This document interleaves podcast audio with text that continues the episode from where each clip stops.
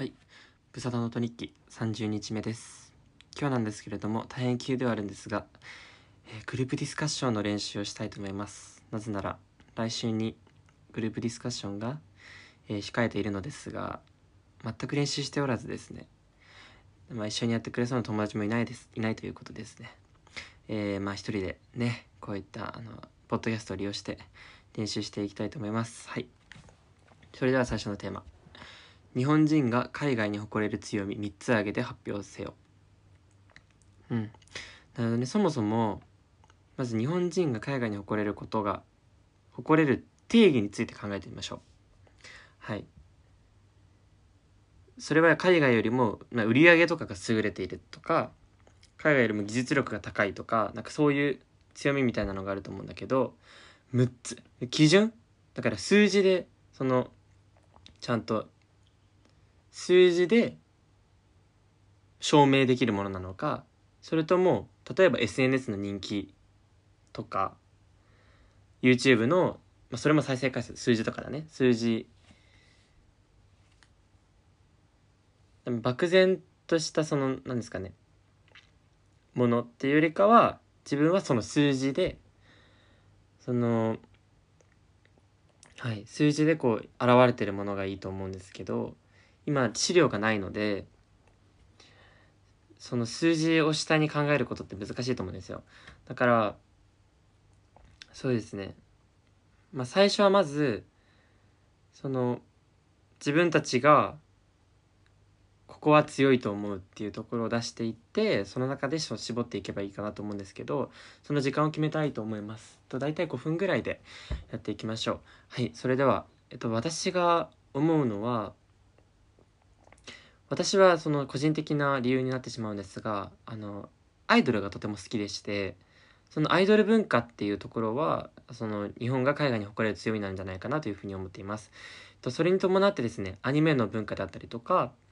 その日本特有のオタク文化と呼ばれる文化っていうのはその日本発信ですしあの海外の人からもこう「ワンピースとか「ナルトとかあの英語で翻訳している本も漫画が出てた出たり出てたりとかすみません噛んでしまって。出てたりとかあとは、まあ、AKB48 だとかっていう秋葉原のオタクな文化も海外で評価されてる部分だと思うのでそこは日本に誇れるとこではないのでしょうか。あ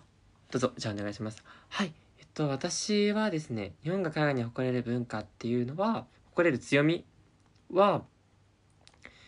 えっとそうですね。やっぱり技術力なのかなというふうに思います。えっ、とその技術力っていうのは私は主にゲーム関連の技術力が高いのかなというふうに思っていて日本は日本に誇れる会社は日本任天堂ですとかプレイステーションの2つがあると思うんですけど任天堂ってそのやっぱり世界中に普及していって私がたまたま見た記事ですと「その集まる動物の森」っていうすごく有名な、日本のタイトルのゲームソフトはその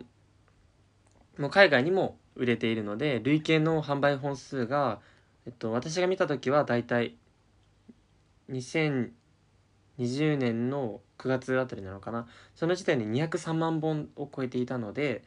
あのそういった意味では世界中に愛されているゲームを作る技術力っていうところは日本の強みなんじゃないかなというふうに思っています。はい。あじゃあヒロさんお願いします。ヒロ33お願いします。はい。えっと私が日本日本人が海外に誇れる強みはそうですね。うん。はい。食品の安全性なのかなとえっと、日本和和食すみません安全性ではなくて和食が強みなのかなというふうに思っています。えっとそうですね。日本食って、まあ、我々はまあ普段こうね気軽に口にできたりしてると思うんですけど海外の人からも愛されてるなっていう印象があって特にあの寿司？寿司は本当に海外そのアメリカの、まあ、これ本当に普通にもう常識みたいな感じになってると思うんですけど、まあアメ、リカのそのジャパニーズアメリカにもお寿司屋さんってあったりとかあとはそうですねそのそういった和食の文化お味噌汁味噌スープとか が海外でもよく食べられているっていうのをニュースで見たりしたのでそういったところは日本人の日本人が作り出した和食っていうものが海外にこう広まっていってそれがその本場の味を食べたいっていうのでこう海外の人が週日本にわざわざ来てくれて和食を楽しむっていうそういったあの文化も生まれてきてるのかなと思うのであの和食もあの日本人の文化なのかなというふうに思っています。はい、えっとヒロ4なんですけどそれに関してあの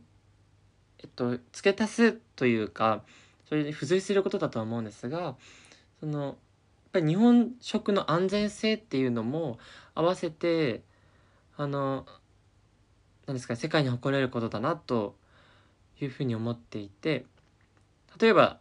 まあ、一時期ね話題になったのは中国人の人が日本にわざわざ来て日本の製品やらを爆買いして中国に帰っていくっていう爆買い現象いわゆる爆買い現象っていうのが起こったと思うんですがそれそういう現象が起きたのってやっぱり日本の製品が安全で長持ちするだとかっ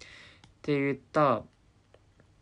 あのそういう強みがあるからなんじゃないかなというふうに思います。すみませんちょっと食品の安全性とも絡めて話したかったんですがもし日本製品の安全性が高いっていうのは世界に誇れる強みなんじゃないかなというふうに思います。はい以上です。はいそうですね大体5分経ったのでここからあの意見をまとめていきたいと思います。とまずひろいちの意見としてはと最初にそのアイドルオタクの文化を挙げさせていただいたんですがこれは本当に何ですかね世界、まあ、最近はその韓国の K-POP の文化みたいなのがまたこう再熱してブームになっているとは思うんですが、まあ、オタク文化っていうのはこう日本にしかない文化な文化というか日本にないしかないっていう強みがあるのかなと思うのであの私は採用してもいいのじゃないかなっていうふうに思うんですがどうですかね。うんそうですね。私的には私自身の話なんですけど私自身はそのオタクの文化っていうのは知らなくて。っていうのもまあ興味関心がなかすみませんないっていうのもあるんですがあのオタク文化がそこまで有名というか強みになるかって言われたらそうでもないかなというふうに思ったのでうんどうなんですかね。知る人ぞ知るみたいなところはあるしそれが強みで発信してきて、まあ、一部のファンの人には有名になっているという部分もあるのでどうなのかなというふうに思います。うん、はい、ヒロさんの意見としてはそうですね。私もアイドル文アイドルのオタク文化っていうのはそこまで強みにならないんじゃないかなというふうに思っていてそれよりもやっぱり私が提示したようにその日本食がその世界に発信していってることとかヒロヨンさんが言ってくれたその日本製品がその海外に日本製品がの安全性が高くて海外の人からも信頼を寄せているっていう方がその日本の強みになるんじゃないかなというふうに思います。そうですねオタク文化で関連しているのであれば2つ目に挙げてくださったアニメの文化アニメの文化っていうのは確かにその世界に浸透しているっていう風潮はありますしその SNS や SNS や YouTube などでもその日本の漫画が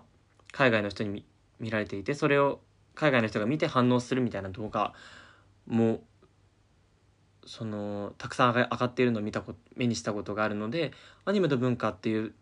点で日本の強みっていうのは納得できます。はい。以上です。うん。そうですね。ヒロ4からしてみれば私もオタク文化が日本の強みというよりかは日本のアニメはその海外人気も高いっていうところとその和食が海外人気が高く話題性もあるということ。そしてその中国の爆買い騒動もあったんですけど日本製品の安全性が高いというところ。この3つがその海外に誇れる強み。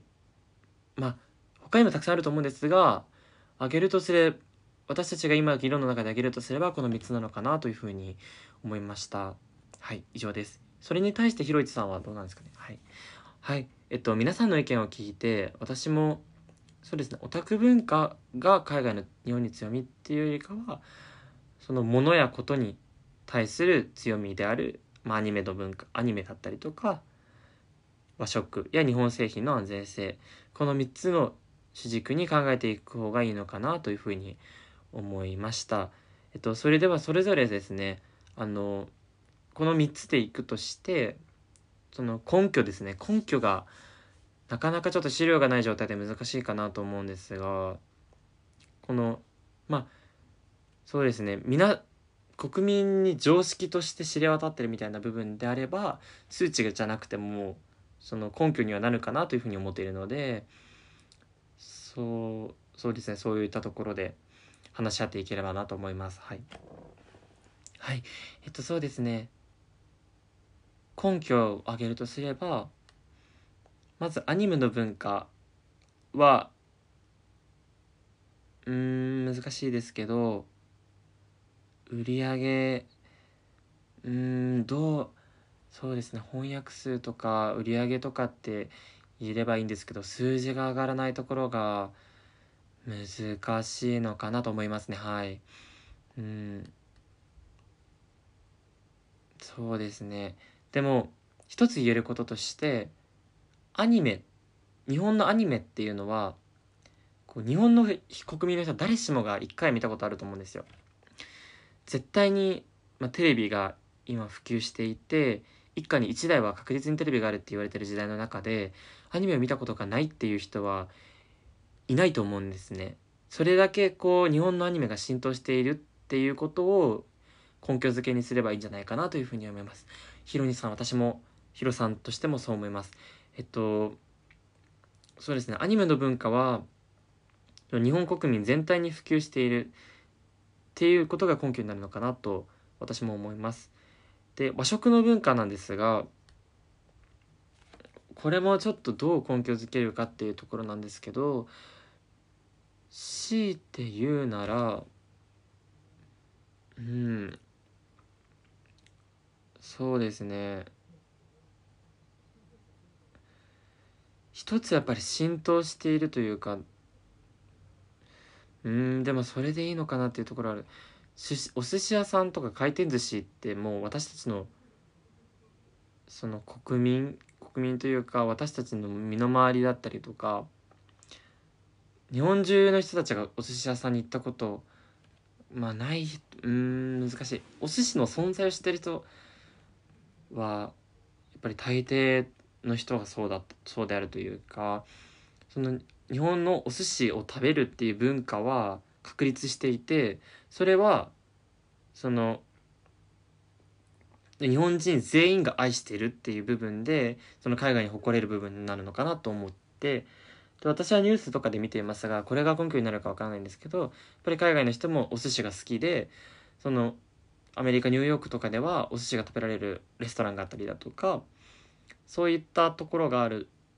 そういったお店もこう海外に和食のレストランができているっていう時点で私はそれが海外に誇れる強みなのかなというふうに思うので、はい、そういった点じゃないかなと思います。はい、で最後に日本製品の安全性っていうのは、まあ、中国の爆買い騒動が先ほども言ったんですけど根拠づけになると思っていてあのやっぱりわざわざ中国の人が日本にやってきて爆買いをして帰るっていうその報道であったりその爆買い事件じゃないですか騒動みたいなのはもう日本中で話題になったことなのであの知らない人はいないというか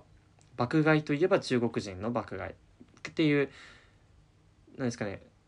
当たり前の周知の事実みたいなところがあるのでそれが根拠になるのかなというふうに思います。それではこの3つを主軸にその3つの議論この3つの根拠を使って発表していければなというふうに思います。えー、本日は、えっと、ありがとうございました。時間ぴったりですね。はい、ありがとうございます。マジむずくない？これできてたかな？えー、これでマジ難しいですね。プロディスカッションって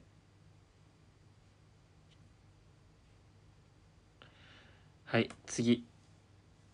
いきます。物を売る際に必要な力は何か？これを議題に議論を進めていきたいと思います。本日はよろしくお願いします。あお願いします。お願いします。お願いします。はい。えっとまず物を売る際に必要な力ってそうですね。うんどうどうこうなんですか定義づけみたいなのを最初にした方があのみんなの共通認識として定義ができるの生まれるのでいいと思うんですがどう定義をつけるかですかね。そうですね。うーん。うるさいに必要な力は何か。物をうるさいに必要な力は何か。難しいな定義づけってむずい物うるさ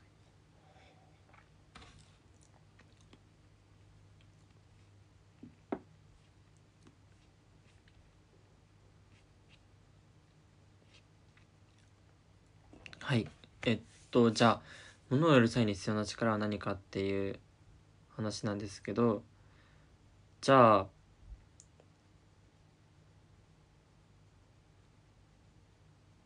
対象とか決めますか？対象物を売る人の対対象例えば女性であったり男性であったりとかまあ年代が20代から30代とか30代から40代とか。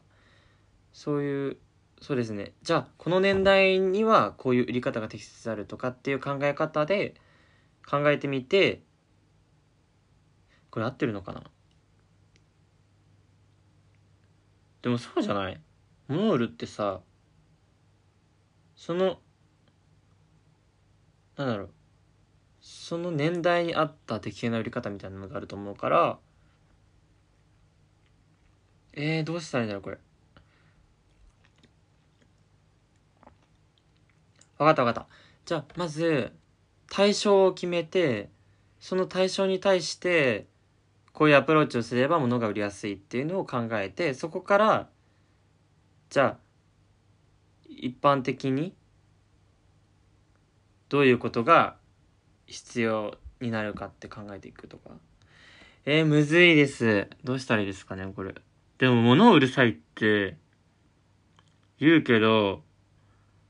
やっぱり年代ごとに絶対に違うと思うからいいと思います。はいこれで進めていきたいと思います。はい。えっとまずターゲット層としてはじゃあ自分たちのことはやっぱり20代前半のことはまあ我々が当事者であるっていうこともあるんですけど一番こう考えやすいかなと思うんでじゃあ自分たちがどう迫られたら物を買ってしまうのかっていうことをえー、念頭に置いて考え、議論を進めていきたいと思います。本日はよろしくお願いします。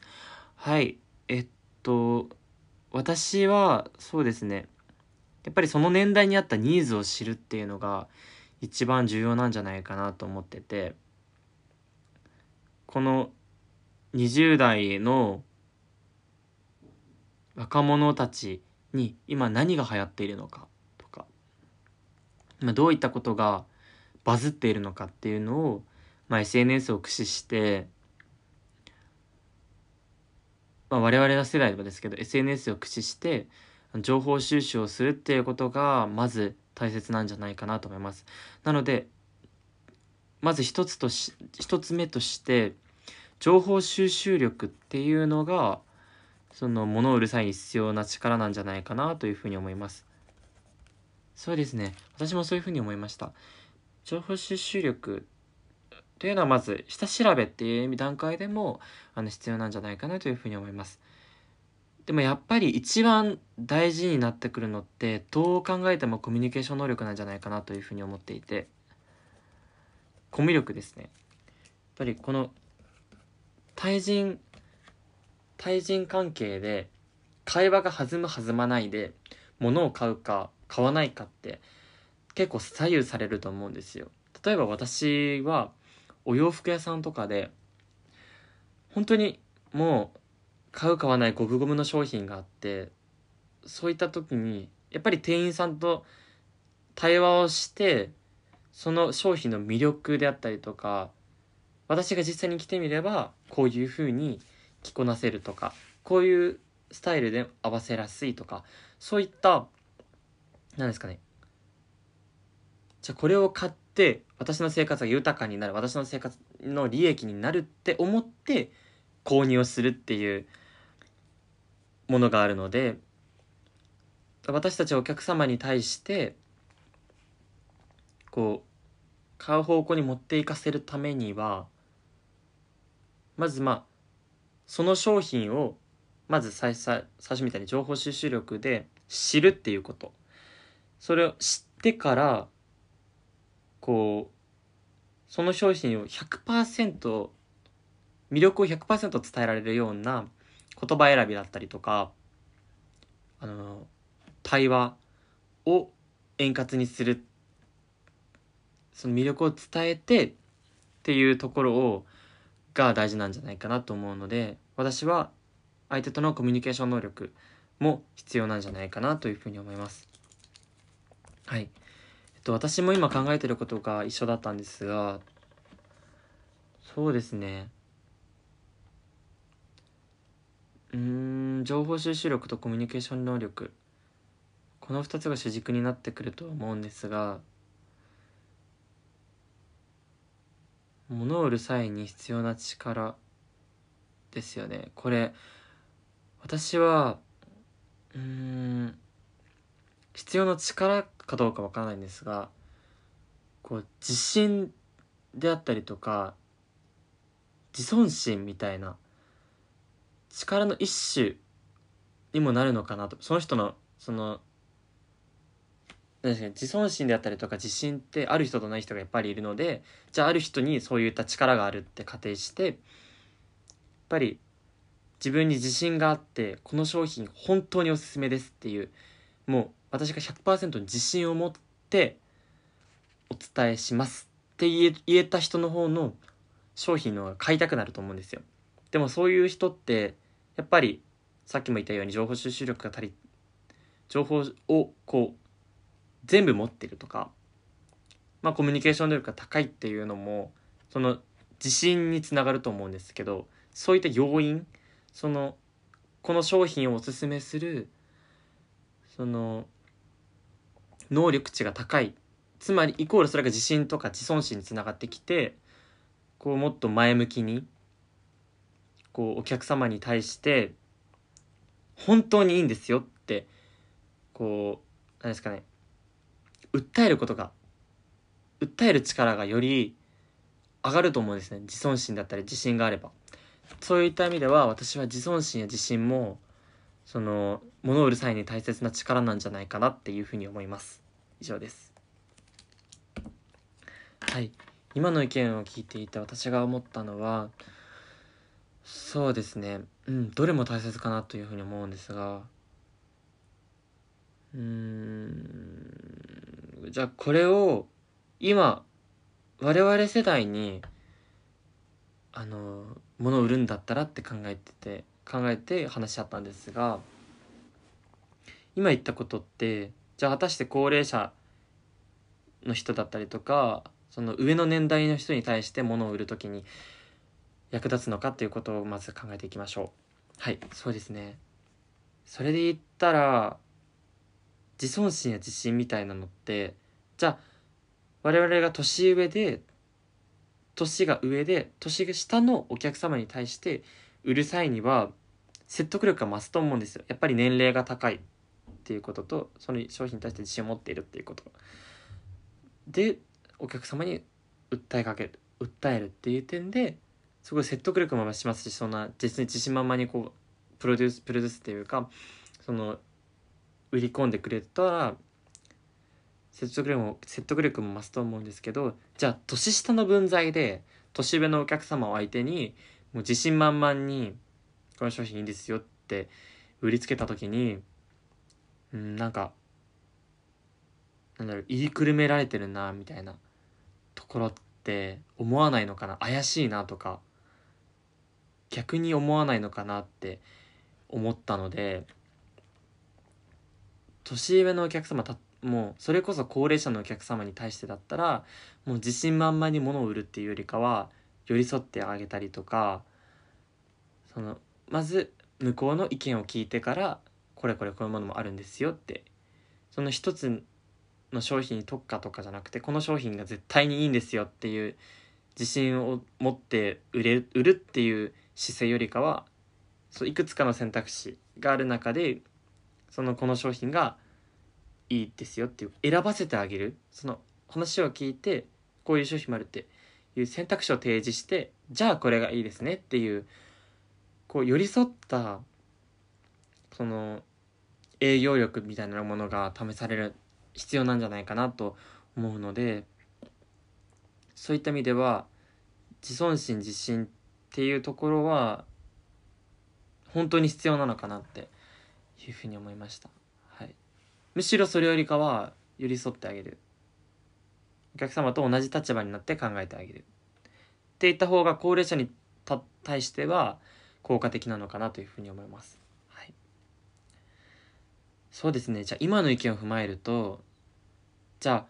年代に合わせた接客の仕方を変えるっていうことも物を売る際に必要な力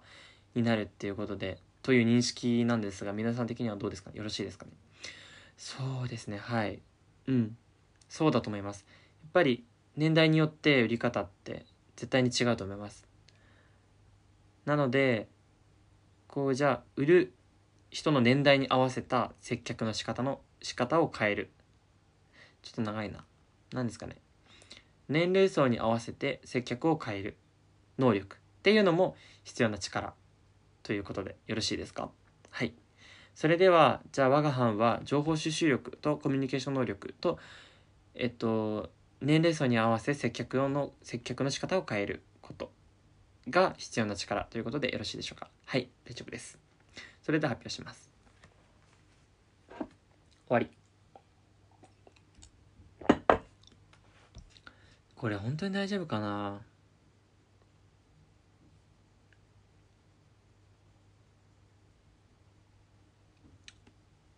ええー、グループディスカッションテーマ選択型。グループディスカッション選択型のテーマ例はこちら。複数の選択肢の中から当事者が取るべき選択を決定するのです。うどんとそば世界に売り出すならどちらか。ブランド価値を高めるために工場を新たに立地するにはどこの国がいいか。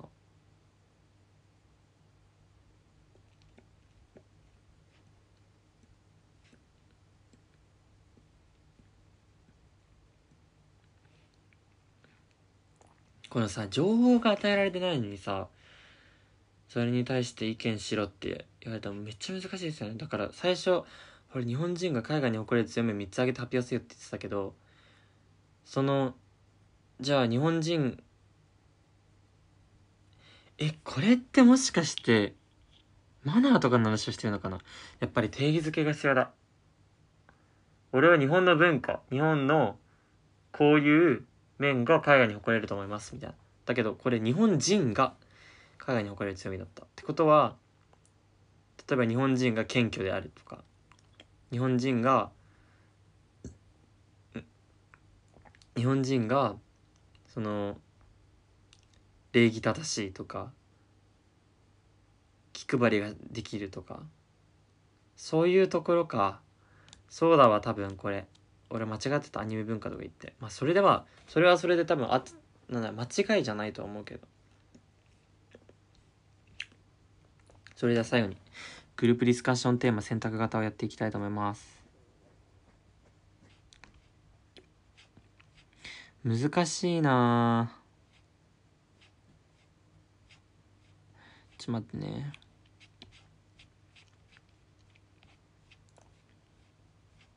これあるのかな不動産。あないな。これ不動産建築なんですよやるところが。でもないですね。食品とか。うん。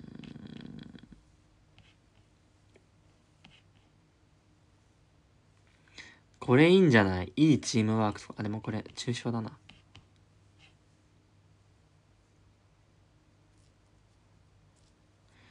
じゃあ私はこれにしたいと思います。はい。新規牛丼店を出店する際にどのようなどのようなお店にするかこれについて議論していきたいと思います。えっとまず新牛丼チェーンを挙げてほしいんだけど松屋吉野家すき家ですね。どのようなお店にするか出店する際にどのようなお店にするか。うーんそうですね。うんと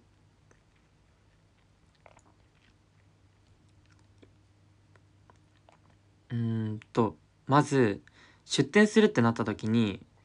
どの層をターゲットにするかを考えるべきだと思います。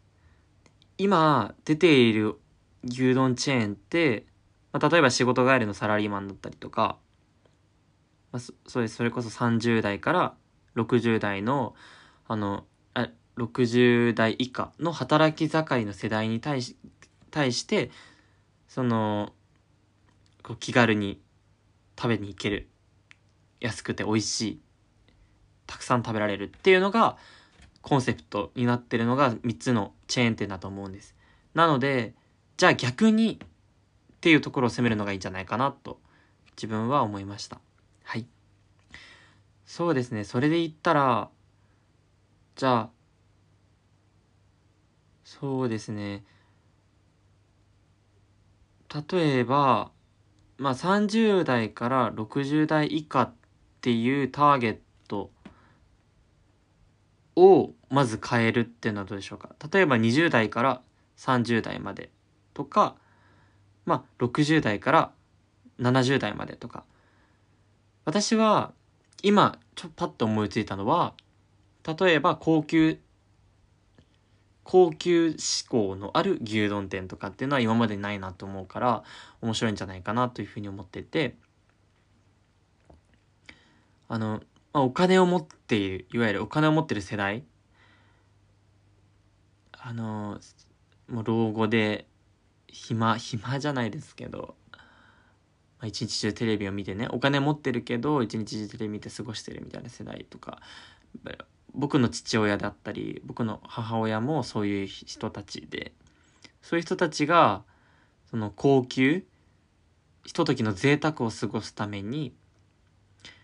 あのもう国産の黒毛和牛みたいなのを使った牛贅沢な牛丼。だからこう贅沢な一杯っていうテーマ。どうでしょうか？これめちゃくちゃいいですよね。贅沢な一杯。っていうのをその牛丼屋さんのテーマにしてお店を出店するっていうのは面白いかなと思いました。以上です。そうですね。うん。面白いですね。確かに。でもそれで言ったら高齢者のみじゃなくて全年齢層を巻き込めるようなお店にしていきたいですよね。20代であれば、まあ、SNS を普及させるってこともできますし SNS で布教普及？SNS で拡散することもできますしまあ中年や高齢層であれば新聞であったりとかテレビを駆使した宣伝であのー、集客できるかなと思います。あとはどういう高級っていう高級志向っていうコンセプトでいくなったらお店も一気にこう日本の俺のい私が今イメージしたことはまあ、日本庭園みたいなあのお店の雰囲気にしてもう全席お上がりするところだったりこう畳でね全席畳で靴を脱いでこう贅沢正座をしたりとかこうなんですかね。そのザ和風のお店っていう空気感を作り出して高級なあの牛丼を一杯食べるっていうお店やコンセプトにするっていうのはどうなのかなと思いました。すごく確かに高級感のある和風テイストなお店になるんじゃないかなと思います。確かにいいですね。じゃあ例えばそのお店で扱っているおお茶じゃないお冷やの代わりにその静岡例えばですよ静岡の初摘みのお茶をこう使ったお茶の提供だとか紅生姜も国産の生姜をそのお店で買って手作りしている生姜だったりとかとにかく量産型牛丼チェーン店にならないような工夫っていうのが大切なんじゃないかなというふうに思います。はい、えっとなので、まあ、お肉もぜ全部こだわった国産製のものを利用するとかだとかお米も